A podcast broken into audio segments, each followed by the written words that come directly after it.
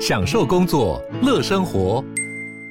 就算不在办公室，也能从容应对线上会议。HP Dragonfly 透过专业的 HP Presence 设计，内建降噪及会议快速键，搭配清晰的 Bang & Olufsen 音效，增强音讯及视讯功能。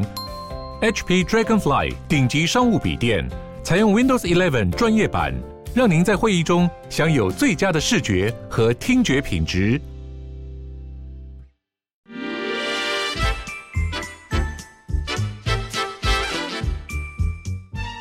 健康的身体，才有健康的生活。名医安扣专业医师线上听诊，让你与健康零距离。大家好，这边是九八新闻台，欢迎收听每周一到每周五早上十一点播出的《名医安扣》节目，我是主持人米娜。我们今天的节目一样同步会在 YouTube 有直播，所以欢迎听众朋友在 News 九八 YouTube 频道，然后可以留言询问相关的问题。在半点过后，我们也一样会接听大家的 call in 电话。我们今天呃，我们的 call in 电话是零二八三六九三三九八零二八三六九三三九八。我们今天要讨论的主题是关于就是新冠的这个，如果确诊后还是有一些不舒服或是喉咙沙哑怎么办？我们今天邀请到的是来自于振兴医院耳鼻喉科的张智慧医师，医师好。哎，米娜好，早安！然后听众朋友大家早安，我是振兴医院耳鼻喉科的张智慧医师。是，谢谢张医师在远端跟我们连线，很开心可以跟张医师一起聊聊这一个话题哦，因为在那个。新冠疫情之后啊，就是蛮多呃朋友确诊之后都有一些困扰，这样子就觉得哎哪边怪怪的。是今天我们要来跟张医师一起来聊一聊。这边我们想先询问一下张医师哦，就是呃像我们最近很多呃朋友罹患了 Omicron 后这个康复了，就是已经就是回归正常生活，但是还是会有一些就是觉得哪里怪怪的。张医师有没有常常听到病友这样子的分享？对啊，在临床上就门诊，都当然就是能来看医院门诊的都不是就是呃目前确诊的人啦，都是大部分都是怀疑确诊或者是确诊过后还是有一些症状的人。那大家还是会很焦虑，说，哎，我虽然这已经是确呃恢复了，那为什么我还是有一些症状？那大家还是不要太紧张哦，因为可能确诊的时候，我们病毒入侵在我们上呼吸道，还是会残留一些就是呃病毒造成的一些后遗症，但它。随着时间过了，然后您有使用一些药物啊，或者是症状缓解的药物的话，其实症状就会慢慢的改善。那不外乎上呼吸道就是从鼻子、嘴巴经过我们的咽喉部到我们气管的部分。那当然就是看病毒侵犯在哪边比较严重，它造会造成一些相关的症状，包括说要是在鼻腔的话，就是会有一些呃像过敏性鼻炎一样，就是会常常打喷嚏呀、啊、流鼻水，甚至鼻塞。那当然在咽喉。部的话，当然会造成你一些喉咙痛或者是喉咙卡卡的部分，然后造成你咽喉部比较敏感，所以想要一直咳嗽。那当然就是这几个我刚刚提到的症状是我们临床上比较常见的。那要是呃症状很严重，当然是需要用一些症状缓解的药物。那当然就是会随着时间症状也会慢慢的改善。但要是呃症状就是即便有用药物还没有改善的话，再进一步到医院做一下检查是否。有一些其他的合并症，这样子做一些呃正确的诊断跟治疗的话，也会比较安心。是这边我也常常听到有病友，就是康复后的这个病友分享说，还有个症状是容易喘，不晓得医师也有常常听、嗯、听说这样吗？对，其实呃，像我们呃最初像呃二零一九的新冠肺炎的病毒，跟我们现在的 Omicron 比较不一样的病株。那比较传统的就比较前期的病毒的话，比较容易侵犯呃我们下呼吸道。那下呼吸道就是我刚刚提到的，从气管以下的部分，包括细支气管啊、支气管啊，到以及到肺。那当然就是要是病毒影响到下呼吸道的话，会造成你的喘的部分。症状会再更明显一点点，但是像 Omicron 的话，我们目前临床上的一些研究啊，然后经验的话，比较偏向是上呼吸道的症状比较多。那当然也是会有一些人会觉得是喘。那无论是呃呃 Omicron 或者是一些过去的新冠病毒，它其实都是呼吸道的部所以跟每个人的病人的一些体质啊，然后侵犯的部分不一样，然后造成的症状也会多多少少会不一样。那喘的话，就是可能会影响到就是我们声带以下就气管的部分，或者是下面啊、呃、气管跟肺，所以后遗症也是会觉得说，哦，我呼吸好像没有到那么顺，但其实呃。也是都会慢慢改善啦，除非有合并一些后呃，就是合并症。所以像年纪轻啊，或者是自己免疫力、抵抗力比较好一点的人的话，不用不不用到过于担心。但是要是呃年纪比较长者，或者是本身有一些慢性病的人的话，当然这些症状跟后遗症会拖得比较久一点点，需要小心。是，这边也想请问一下医师，就是。呃，如果我们一般人这样遇到了这些就是副作用，然后比较久的情况，那当然我们会随着时间过去，然后病毒量减少，然后不管是喘或是咳嗽或是沙哑这些会减缓。但有没有一个呃，比如说时间，就是说，比如说我已经一年了，我还在咳嗽这样这种，或是大概几个月，有没有这样的事？是。哎，目前研究没有是呃正，就是说像有个定论说超过多久就是要再进一步吃药或什么之类的。那因为有些人的话，像台湾比较多，本身就是有一些过敏性鼻炎呐、或者是呃有咽喉部有一些气喘等等的一些问题。那当然，要是本身有这些呃呃慢性病，或者是本身有一些体。的人，当然要是呃有确诊过 Omicron 的之后，他的症状会再拖比较久一点，有些人甚至会到三个月以上哦。所以正常来说，就像我们感冒一样，Omicron 大概呃两个礼拜多，然后至少在一个月左右，症状就会几乎很轻微了。但要是超过一个月到甚至三个月的话，可能多多多半是本身就有一些这样的慢性病。是，好的，谢谢医师刚刚跟我们的回答哦。就是的话，嗯，还是可以到我们门诊来做进一步的药物啊，或者或者是是会呃生活品质会再好一些。是是，谢谢医师的回答。医师刚刚有提到说，就是如果说超过三个月以上的话，就是我们就是合理怀疑，可能本来就有一些慢性病的症状这样子。嗯、所以这样子的情况下，我们就是呃，也要在门诊确认本来的疾病控制状况。这样，那这边我们也想询问一下医师，就是、呃、要怎么样去分辨？就是呃，大家现在就很疑惑，就是相信医师常被问，就是一般的这种感冒啊，或是说胃食道逆流。会产生的症状，有时候跟这个肺炎的症状是有一点就是重叠的。比如说，怎么样分辨喉咙痛啊、声带发炎是欧米孔引起的，还是胃食道逆流这样子？对，因为我们常听说胃食道逆流的病友就是会容易有喉咙不舒服的情况，这样子。不好意思，刚刚有一点点小断线，所以可以再问问一次吗？是是是，就是我们要如何去分辨，就是今天喉咙痛或是声带发炎是本来的胃食道逆流引起的，嗯、还是说是 Omicron 造成的这样子？嗯，其实可以依照您就是目前有的一些症状来做区别。像我们呃耳鼻喉科有一种问题，就是刚刚有提到胃食道逆流，但其实有一种我们耳鼻喉科专门的。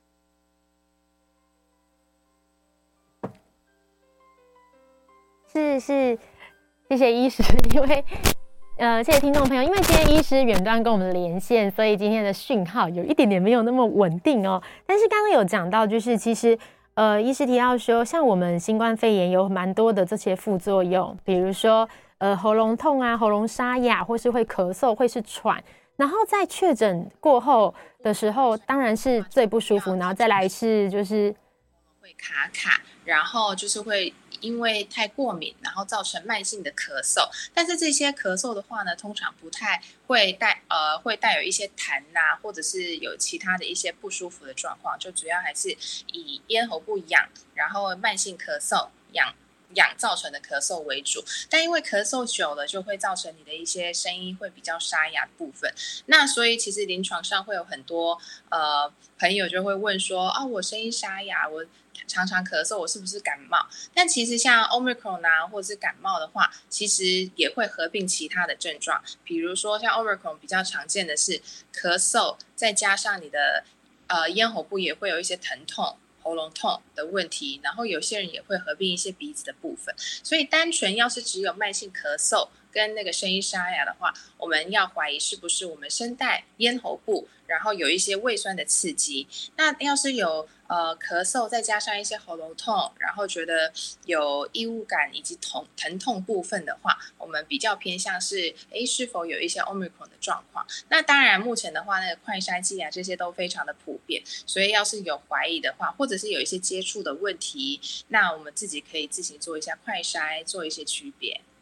是，就是如果说今天你的症状就是跟以往有点不一样的情况，医师建议其实可以直接快筛，这样其实是最安全的方式。我们常常听到就是，呃，这方面就是疫情期间的病友啊，就是如果确诊了之后，然后会有蛮多的就是喉咙不适的症状。那这边也想询问一下医师哦，就是呃，我们常听就是我同事有确诊，然后之前就有听他说。喉咙很像刀在割这样子，然后就是喉咙超级痛，然后有痰咳不出来这样子，各种各种的这种喉咙症状。那这边想询问一下医师，就是有哪一些方式啊，是可以在这个呃确诊的这个治疗过程中来舒缓，就是最不舒服喉咙的这个症状？这样，嗯，因为。呃像我们就是确诊的时候，要是有一些病毒已经侵犯到我们咽喉部啊、鼻子啊，然后喉咙部分的话，其实我们最主要还是要用一些症状缓解的药物，因为大家都有感冒过嘛。那病毒侵犯的时候，就是。造成我们局部，比如说会有一些红肿啊，然后发炎，然后甚至变比较敏感的一些状况。那当然就是药症状缓解的药物非常的重要，包括一些消炎药啊，然后一些止咳，然后让鼻子疏通一些的药物。但是也有很多朋友问说，呃。能不能不吃药？那当然就是看您的抵抗力跟免疫力。然后说，通常比较平常日常生活可以做的呃舒缓啊，或者是保养的部分的话，就是要多喝水。那很多朋友很可爱，就说：那我平常也有在喝啊，就包括一些冰咖啡呀、然后一些无糖茶等等的这些也可以嘛。但其实这些包含咖啡因的，其实它喝。当然，喝冰的你会觉得很舒服，但是这样喝下去之后，这些有咖啡因的反而会让你的胃酸逆流，然后或者是你的咽喉部是一个有二度的刺激。所以，要是您有在确诊，或者是平常在感冒，已经有症状的话，最好的方式还是用就是喝水。对，白开水就不要含有任何的东西。然后像什么枇杷膏啊、喉糖啊这些，当然，呃，就是您会觉得，你要是正常的时候喝会觉得很舒服。但是要是您的咽那黏膜已经有受到病毒感染的时候，其实那些有包含其他呃成分的，它反而是更刺激。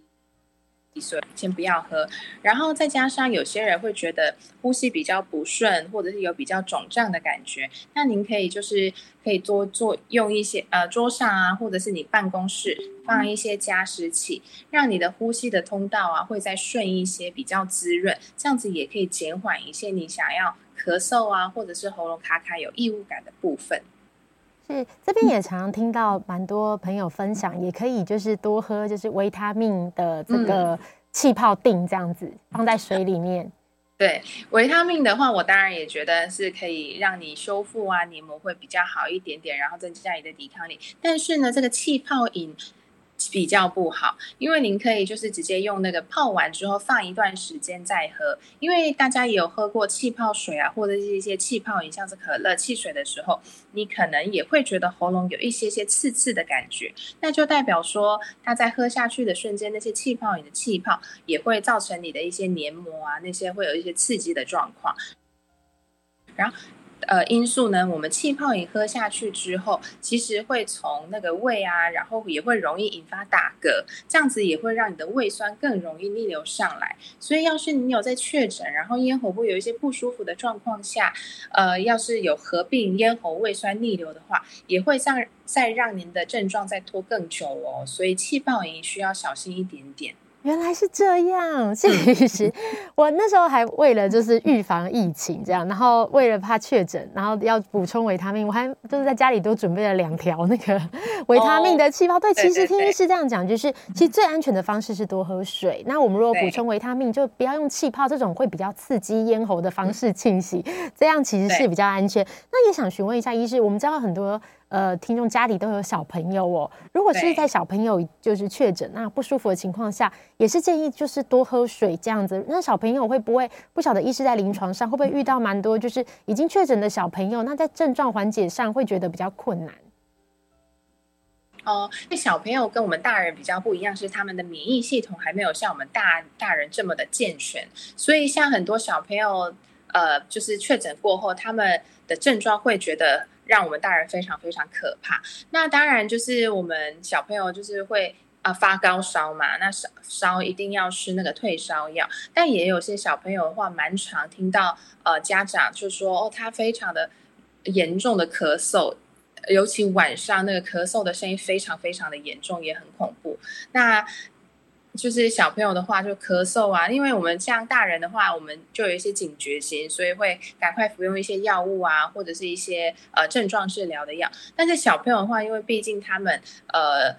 不像大人一样，就是可以吃那么多种类的药物，所以大人大人会在更紧张。然后要是有些小朋友严重咳嗽到呼吸会喘呐、啊，这样子的话，大人会。呃，大人们就是家长们会更加的一些紧张，所以我们小朋友的症状跟大人多多少少还是会有点不一样，所以要注意一下。是，这边也想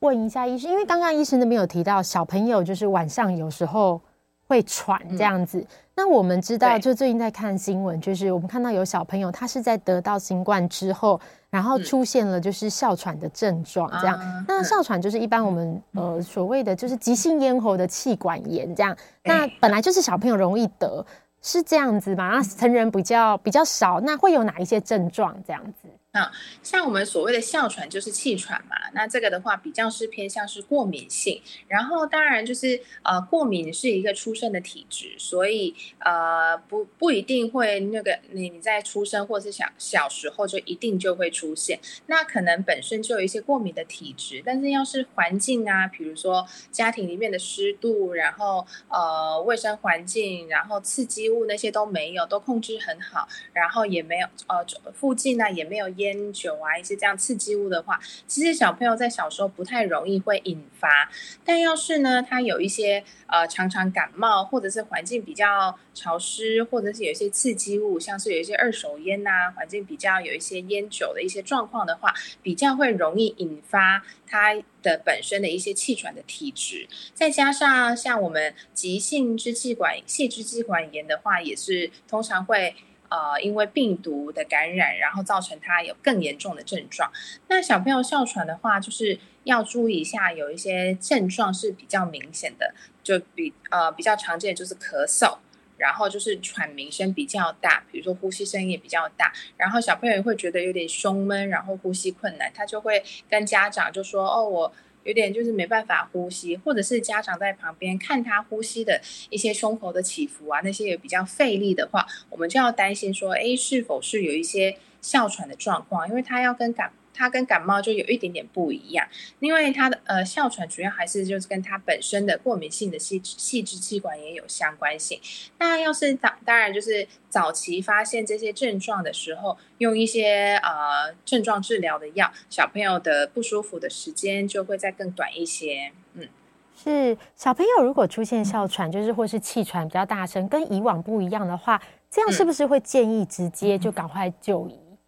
对，要是他是第一次发作，然后家长也觉得，哎，不晓得，呃，他到底是感冒还是急性哮喘的话，当然就是带给我们医生来先做诊断，然后再给他一些症状性的药物的话，就会好的比较快一点点。嗯，是因为小朋友在这一波疫情里面有一些副作用，我们都知道来的又快又急，所以家长都都特别担心这样。那这边谢医师有讲到说，如果今天他的症状可能跟以往有比较不一样的地方的话，我们就可以直接赶快带去就诊，这样是比较安全。是因为有时候很难想象，再小的小朋友他胸闷，他其实也不会讲。对呀、啊，而且小朋友的表达的。一些形容词啊，或者是一些正确度，我们还是会跟大人有点不一样，所以我们不要再猜测，就只要说觉得，哎，小朋友跟过去的症状，就家长会说，哎，可能跟过去的感冒的症状有一点不一样，然后小朋友也明显觉得说不舒服的话，还是带给我们来检查，然后可以去排除说我们是否是真的有一些严重需要急性治疗的一些状况，这样子也会比较安心一点。是现在的疫情就是还在持续持续延烧这样子，那大家为了就是知道自己就是像医师讲到有一些哎怀疑自己的症状啊，或是有没有接触接触到哎可能确诊者的时候，我们会在家里用快筛。那这样子就是我们常常听到大家说哎快筛的鼻子很痛啊，会受伤啊这样。那我们在这个这一段节目最后想请医师跟我们说一下，就是什么样算是就是最正确的快筛？可以，就是怎么快塞不要让鼻子受伤这样？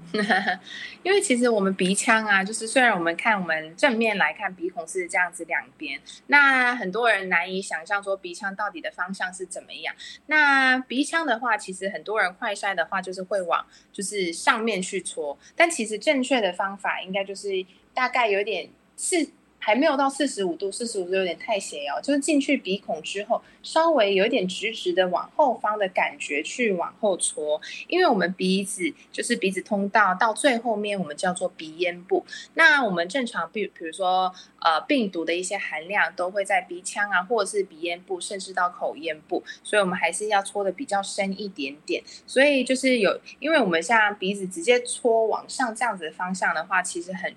也没有到很容易，但是就是有危险性，会戳到我们是靠近眼睛的一个构造，所以我们正常的呃方向的话，还是就是通常会偏直直的，慢慢的进去。那要是有些人本身鼻腔比较狭窄，或有一些过敏性鼻炎的状况的话，一定会觉得有点酸酸的痛不舒服，所以就可以有些人喜欢。快很准，就是直接赶快进去，然后赶快出来。但有些人要是真的很不舒服，一直打喷嚏的话，我们其实也是可以慢慢的，就是有点旋转性的进去，然后沾到一些黏膜的一些简体，然后再出来，这样子准确度啊，然后也呃舒适度也会再提高。就是从下面，医师刚刚讲到，不要不一定不是直直的从上面戳进去，对，就是就是有点靠近四十五度，然后从下面的地方，然后沿着那个下面的墙壁这样子鼻腔，然后到里面沾到黏膜这样。那如果说像家里有小朋友的话，我有听到家长分享，就是有的家长是因为小朋友可能有那个鼻涕很浓，那有的家长是把鼻涕吸出来，然后把那个再插进去这样。那这样是准确的吗？他们说也有测测测到哦，是，对对对，因为其实病毒要是要是真的是确诊的话，无论是有没有鼻涕，它还是可以诊断啦。但是因为是担心说那个呃，就是有鼻涕满满的状况下，你把快筛进弄进去，小朋友会更不舒服。所以要是比如说小朋友就是鼻涕很多的话，还是建议稍微醒一下下。然后再或者是吸一下下，然后再做快筛，他们也会比较舒服啦。不然就是整整满满的鼻涕，你快筛进去，鼻涕会更容易出来。嗯，是，就是还是要就是呃，把小朋友的鼻涕先擤一下，然后再把它快筛，这样。对对对，听起来超难的。好的，那我们现在先休息一下，我们等一下在广告过后会接听大家的 call in，欢迎大家询问，就是新冠康复后就是这一些副作用，就是哎怕有一些什么。难以就是比较不舒服的地方还没有解决的，都欢迎来询问这样子。那我们这边会请到就是来自振兴医院耳鼻喉科的张志威医师为大家解答。我们的 call in 电话是零二八三六九三三九八八三六九三三九八。大家好，这边是九八新闻台，欢迎收听每周一到每周五早上十一点播出的名医安扣节目，我是主持人米娜。我们今天的节目在 YouTube 同步有直播，所以欢迎就是可以在 YouTube 频道留言收听。那等一下就是现在，我们会开始接听听众朋友的 call in 电话哦。我们的 call in 电话是零二八三六九三三九八。我们今天邀请到的是振兴医院耳鼻喉科的张智慧医师，一起来聊聊，就是新冠后的各种，就是后不舒服的，就是喉咙的一些后遗症，会不会让我们很害怕？我们现在现场线上有一位听众，嗯，好，我们来接 call in，林先生你好，哎，米娜，张医师，两位好哈，你好，那个我想请教张医师的问题，就是说哈。哎，我们像我们确诊之后啊，我们有些人都会有这个干咳啦、有痰的症状。可是最近又因为这个太热，就一定要吹冷气，那医师刚有说可以在呃房里面摆一个加湿器了哈。那如果没有加湿器的话，我去拿那个一个小水盆，然后装一点水，然后 放在房间里面，让它那个就是让它房间里面充满了一些湿度，这样子是可以的嘛。另外哈，这个我们确诊之后啊，都会有一些这个痰的问题，有的时候都会清喉咙。然后我知道医师之前有提过哈。常常清喉咙，对喉咙也是不太好。那有些人会说，那我去买一些那个，比如说小朋友有的时候会吃那个水果口味的化痰粉，不知道这个到底是行不行，还是多喝温开水比较好呢？然后最后一个问题是说，这个胃食道逆流，除了会让咽喉不舒服以外，会不会有的时候也会合并有一些耳朵的一些，比如说中耳炎的症状？以上请教医师，我的家人收听，谢谢。嗯，好，呃，好，谢谢提问哦。那第一个问题就是放一盆水跟加湿器，那个还是会有一些差，因为你要是整个环境干燥的话，就是比如说家里房间处处放一些水的话是没有问题。但刚刚提到我说需要在周边放一些加湿器的效果，主要是让你的呼吸的瞬间，让你的黏膜都是比较滋润。所以你要是哦放一盆水的话，其实没有办法达到你的。呃，整个黏膜就是有加湿的作用，所以就可能还是需要用一些加湿器会比较好。然后因为刚刚问题比较多，然后好像刚刚也有提到说，呃，咳嗽有痰，然后化痰。那其实化痰的化痰药啊，或是化痰粉的种类很多。那当然就是大人的话，就是呃。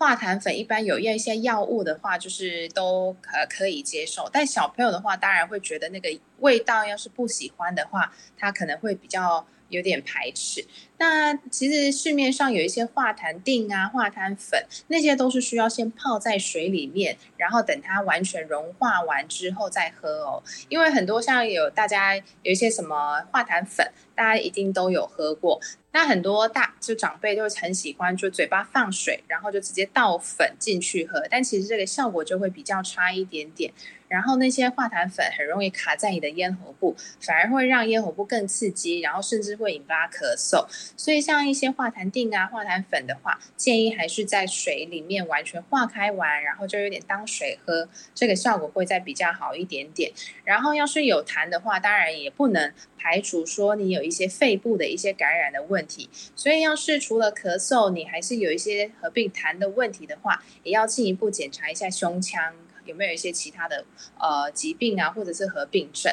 然后最后一个问题提到是呃咽喉胃酸逆流跟耳朵中耳炎是没有直接的关系哦。那因为当然就是中耳炎的话，还是主要是跟呃我们耳朵跟鼻子有一条叫做耳咽管的构造。你要是很严重的鼻子呃的问题，包括过敏性鼻炎、鼻涕很多，或者是有一些鼻窦炎的状况，然后没有办法很。就是很顺畅的醒出来，或者是代谢掉，然后造成我们鼻腔里面有很多鼻涕的时候，这个就是会让你有危险，造成中耳炎的一个因素之一。或者是你本身的耳膜啊，或者是耳朵曾经反反复复有啊、发生一些发炎的状况的话，的确也会造成有中耳炎的问题。但要是呃怀疑是咽喉胃酸的话，其实不会有直接的关系。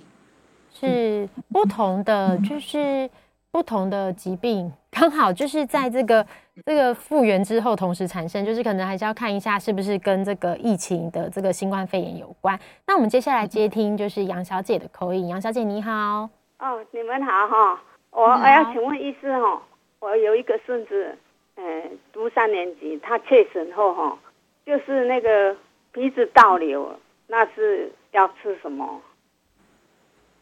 好倒流是鼻涕倒流吗？哎，对对，嗯，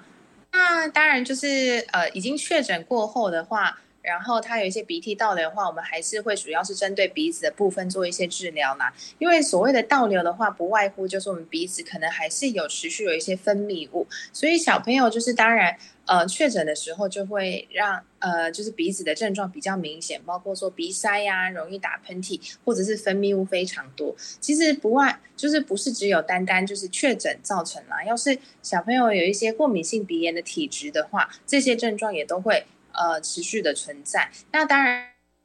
然第一个就是还是要在环境，呃，要注意一下到底有哪些东西会造成它过敏，包括说一些湿度啊，因为呃，台湾毕竟是一个很潮湿的一个环境，所以这种状况的话，我们就是还是要除湿。对，刚跟刚刚就是让黏膜舒服的加湿有一点不一样，所以像湿度要去控制，然后比如说它在。呃，环境睡觉的环境啊，或念书的环境，有一些很多绒毛啊，或者一些娃娃等等，这些也其实会引发他就是比较过敏的一些状况。所以呃，就是这些环境要是有控制好，然后再看他有没有一些这些症状。那要是他持续有一些。鼻涕的问题的话，有些小朋友就是会从前面流出来，但也有一些小朋友就是会用倒流的方式。那倒流的话，就是小朋友会一直吞下去，然后吞下去的瞬间也会让我们咽喉部也会比较敏感不舒服。所以倒流还是要需要用一些过敏性鼻炎的药物来去做一些治疗，让一些分泌物比较减少。那因为分泌物也有。分清澈的，然后有分一些浓稠的。那过敏性鼻炎的话，比较偏向是比较清清的一些白色的分泌物，然后它擤出来或是咳出来都是这些颜色。但要是我们擤出来啊或咳出来，颜色反而比较偏呃黄色啊，或者是比较浓稠的一些黄绿色的话，我们要担心说它有没有一些细菌性的感染，包括鼻窦炎呐、啊，或者是有一些气管炎等等的一些问题，所以家长还是需要去观察一下。是，医师刚才有聊到一个，就是跟过敏有蛮大相关的，其实就是湿度控制。像我们不舒服的时候，就是呃需要一点加湿，但是太潮湿的情况又容易引发过敏。医师有没有建议，就是一般像这样湿度控制大概在几度？因为我们知道除湿机都可以调那个湿度。对对对，是。其实我们呃。也之前也有很多朋友问说，到底要设在几度？其实因为每个人的那个家里的环境，就是比如说平数大小啊那些都不一样，所以最主要还是我们大概就不要超过七十度，对，大概六十几度，对，会比较好一点点。那当然就是你要是咽喉部呃就是黏膜不舒服的时候，当然可能连这些六十度他们也会觉得有点干燥，或者是也会觉得刺刺干干的。那就是对于过敏性的人。而言的话，这些湿度又不一样，所以就是依照您自己的状况，然后跟你整个家庭或者是办公室环境的状况，然后做一些取舍。那刚刚提到就前半部就是有加湿，让你的呼吸道比较不要那么干燥，然后不要那么呃，就是稍微缓解这些症状的话，其实不用到整个环境的湿度哦，只要在放在你的办公室办公桌，或者是有一些比如说需要讲话的一些职业的人，也是可以在你的比如说。在呃讲电话啊，或者是呃或在接电话的时候，就是旁边放一个加湿器，让整个呼吸道你呃鼻腔啊，或是口腔、咽喉部这个比较滋润，这样就可以了，不需要到整个环境都需要加湿。对，但是要是要控制过敏，要然后就是要除湿的话，是要顾到整个环境的状况。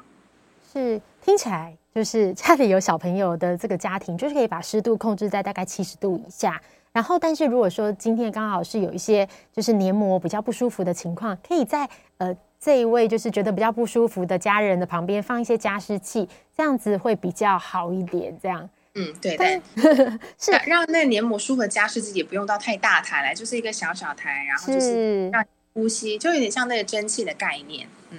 哦，就是一般那种耳鼻喉科也会有喷那个蒸汽。对对对，就是你会明显觉得，哎，讲话的时候不会到那么痛，然后也不会那么卡，就你会觉得比较舒适。是，这边我想补问一个，就是刚刚我们在上一段还没有那个问问完医师的，就是关于那个快筛的部分。刚刚有提到，就是宝宝的快筛，有些小朋友快筛很多鼻涕的情况下，医师建议把鼻涕先擤出来，然后再帮小朋友做快筛。嗯、那我这边想问一个，就是我之前有听到别的家长说，就是呃。宝宝的鼻涕就是很里面嘛，他们我们就是用吸鼻涕的东西把那个鼻涕吸出来，然后呢，嗯、直接用那个鼻涕来快筛，那这样子是准确的吗？因为有家长说啊，因为小朋友这样子吸出来，结果就因为那个鼻涕，然后后来去快筛就确诊。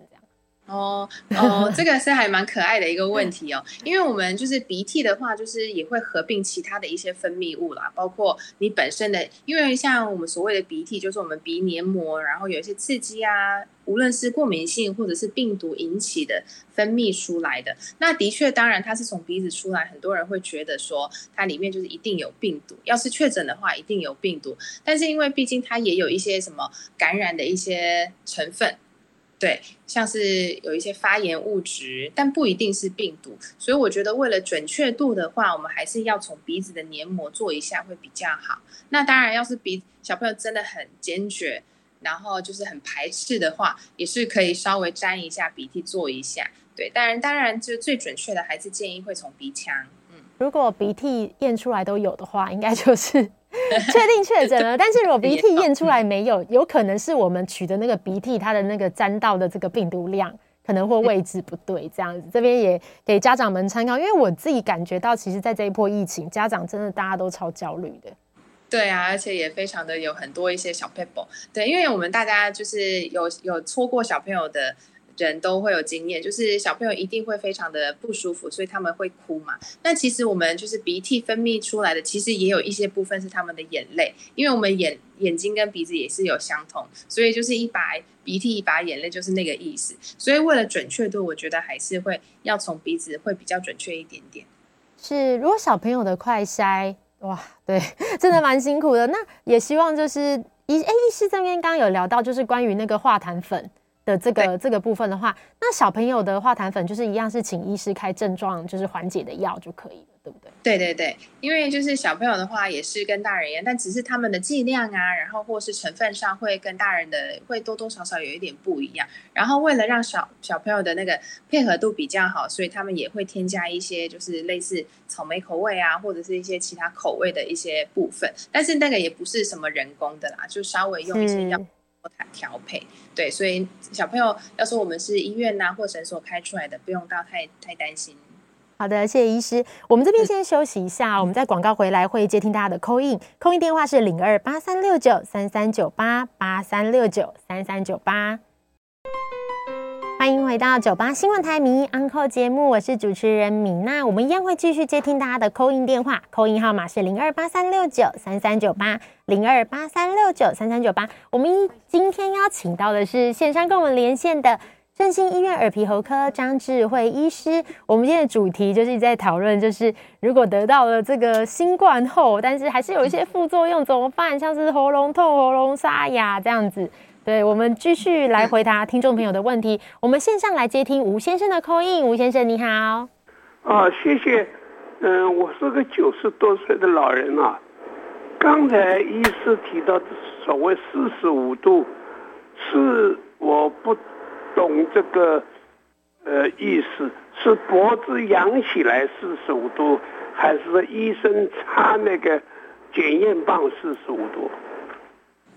哦，其实呃，四十五度刚刚也有提到说有点太多了，所以其实呃是您自己在做呃筛检的最正确的姿势，就是有点直直往前看的一个姿势哦，不是往上抬，因为往上抬的话，我们就是。呃，无论是自己筛检呐，或者是别人帮您筛，都是会有一点就是危险的状况。所以就是你平放，就是直直看前面的姿势就可以了。然后那个筛检棒的话，就是会从你的鼻孔进去，然后就是有，因为我们鼻孔，呃，你直接就是很很直直的进去的话，会呃碰到我们的一些鼻子的最底部，所以稍微往上抬一点点，然后再。就是往后直直进去的一个方向去做搓的，就是筛减的一个动作。对，所以还没有到完全四十五度，就只是稍微往上抬，经过你的鼻孔的部分，然后之后呢，就是你顺顺的、直直的把筛减棒往后直接戳进去的概念去做筛减，这样子。谢谢医师。我们在那个 YouTube 的这个留言也有，就是听众询问问题哦，就是。像是就是呃，有听众问到说，如果小朋友常常吸鼻涕，是、嗯、是不是会比较容易过敏？呃，过敏的话是他本身的体质，所以就是你说吸鼻涕就是这样子的一个动作吗？其实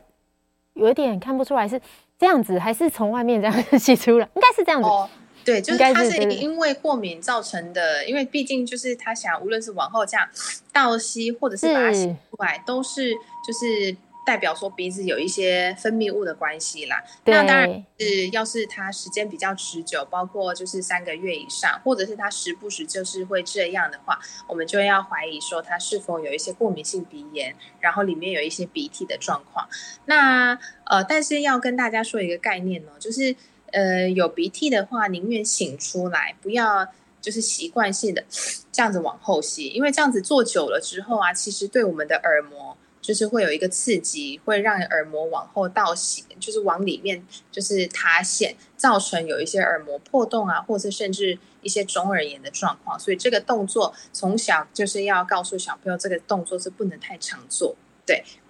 哇。好的，嗯、要通要要不是通知，要跟小朋友说不能这样。可是小朋友超难控制的，欸，就是小朋友。对啊，对啊，怎么跟他说你不要吸？对啊，真的听得懂吗。对，然后训练一下，真的，因为就是常常吸的话，医师有提到会对耳膜产生比较不好的影响。这边有这个听众朋友询问到说，就是呃，这位听众本身是没有确诊，但是他因为有气喘的这个病史，嗯，所以他觉得就是。在口水的部分会有那种比较白泡泡这样子，会觉得就是一直有一直有这样。那那这位听众就询问说，那这样是不是要看就是胸腔胸腔的科别，或是还是在耳鼻喉科可以先先挂号这样？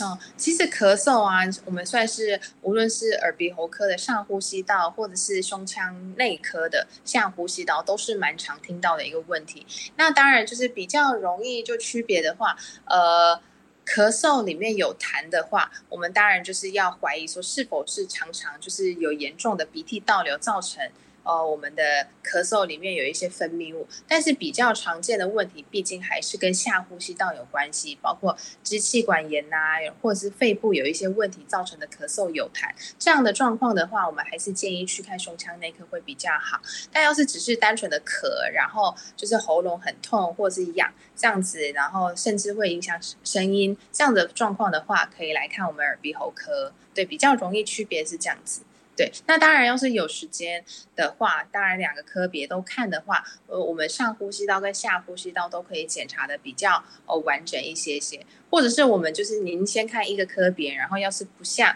我们还是会让您转接到另外一个科，所以不用到太担心。是不不管先选择哪一个科，如果说有需要到另外一个科，医师也会提醒这样子，对，对太太安心了这样。嗯、这样也想询问一下医师，像。现在因为疫情的关系，耳鼻喉科应该大家都是会有很多很多很多的疑问。那有没有什么样的大家的困扰是张医师觉得最近非常常被就是患者询问的问题？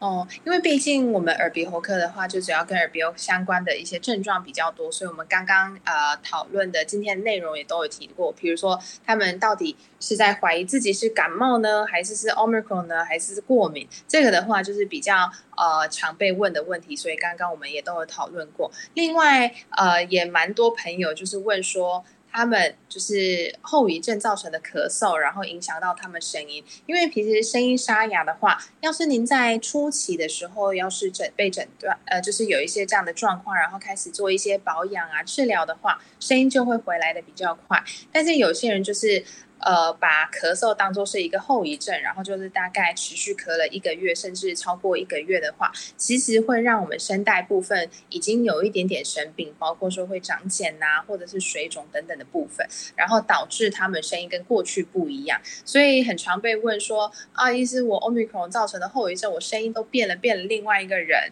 比如说电话会误认为成是别人啊，或是本来是女生，她就是电话上因为太低音了，所以会误认为是男生，他们就很害怕说声音有没有办法回来。那这个是就是我蛮常被问的问题。那大家先不用紧张哦，我们声带的话，其实天生的构造就是它还是会存在。那当然，要是你长期太咳嗽很严重的时候。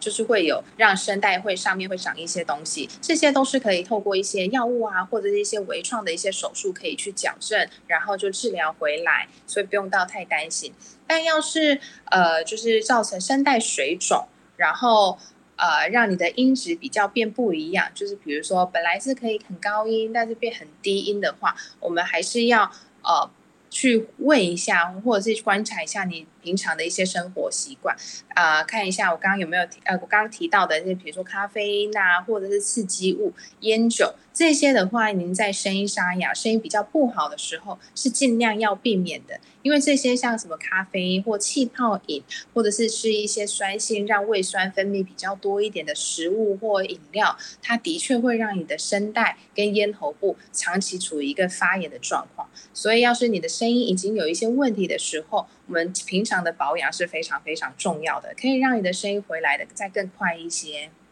虽然因为这个病毒的关系，然后让我们有一些副作用，然后但是就是虽然副作用会恢复，可是还是要好好保养，不然有时候会因为咳嗽啊这些刺激，然后造成就是就是会有一些就是变化这样。那如果说不放心的话，还是可以询问一下耳鼻喉科医师做一下检查。这边就是在 YouTube 有听众朋友询问到，不过这个刚好刚刚医师有有回答到，就是说呃喉咙痛不要喝含气泡的这个维他命定这样子。那医师刚刚有提到说，如果气泡消了再喝，应该就没有刺激喉咙的问题了，对不对？嗯，对对对，就主要还是就是你还有它有气泡的状况下，它就是会喝下去的瞬间会造成刺激。所以要是家里已经有买很多气泡定的话，那也没关系，你可以先泡着，然后你你看到那些啵啵啵比较少一些的时候再喝，那这样这样也就可以了。是，所以不用太担心哦。对，嗯，这边我常常有被就是呃听众朋友就是询问到说，小朋友在家里如果是像这种就是保养的话，有听说不能吃就是像枇杷膏这样子的东西，对不对？尤其是什么周岁内的宝宝，嗯、是是，嗯，对，因为毕竟他的呃，当然就是要些很天然的。呃，那些成分的话，那就少量的话是 OK，但因为毕毕竟市面上那个种类很多，然后像什么蜂胶啊、枇杷膏啊、喉糖那些，所以我们还是要看一下成分。因为很多朋友也是到诊间的时候，他们就拿给我看，那当然就是它的添加物越多，那代表说它越复杂，所以除了会缓解我们，比如说咳嗽啊或喉咙不舒服的那些单纯的呃，就是天然成分之外，要是它合并有一些其他物质太多的时候，反而会也会引发你另外另外一些的症状，包括更容易呃红肿啊、发炎啊或咳嗽等等的。所以当然就是最严重的状况下，你的症状缓解当然是药物会是最好的，然后再加上水，多喝水，它让我们身体循环好一些，这样子。然后另外就是可以吃一些让你的免疫力提高的产品，像是刚刚提到的一些维他命啊，或者是均衡的饮食，这反而就是会让会让我们症状缓解啊，然后或是保养的再更好一些。嗯，是就是。越单纯的这些这些控制器是最好的，不要吃太多，就是过多成分复杂的那个，因为我们常常听到很多人都说要吃蜂胶啊，然后、嗯、对对对，然后枇杷各式什么散啊，各式样，对房间的，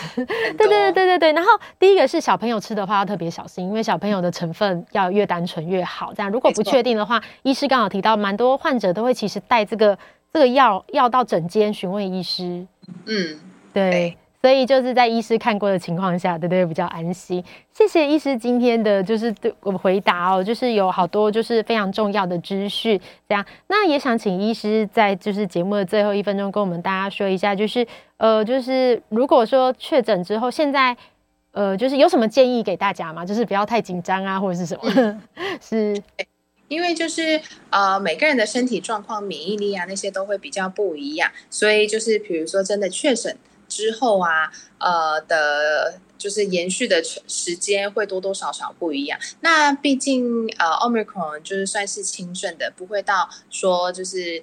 呃，真的很像过去的那个传统的病毒那么的呃恐怖。但是，所以我觉得还是要是第一个，还是要顾一下自己的免疫力。是是，谢谢。好的，谢谢医师。嗯、那我们就下一次见。很高兴邀请到来自真心医院的张智慧医师。大家拜拜，拜拜，谢谢。